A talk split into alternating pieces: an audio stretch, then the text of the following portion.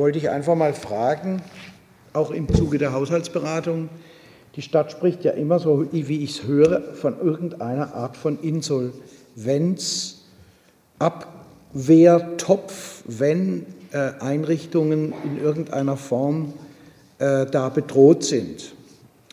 Ist daran gedacht?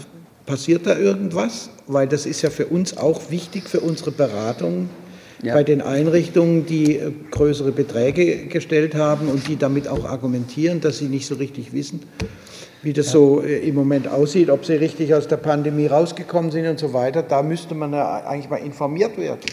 Wir müssen am 14. abgeben und wir wissen überhaupt nicht, was plant die Stadt eigentlich. Ja, vollkommen richtig. Wir sind da in der Endphase. Das wird über die Änderungsliste wird ein Betrag eingestellt und die Fraktionen werden benachrichtigt, äh, wie das dann aussieht. Und Aber vor dem einfach- 14. oder nach dem 14.